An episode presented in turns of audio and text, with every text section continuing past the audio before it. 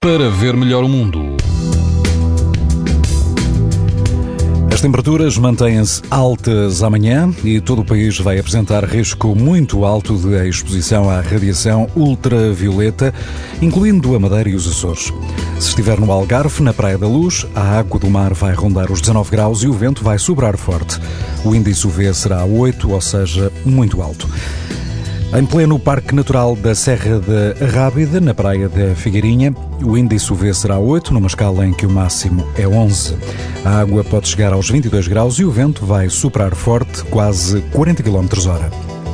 Na praia de Carcavelos, na linha de Cascais, o vento vai ser fraco e a água do mar vai atingir os 19 graus.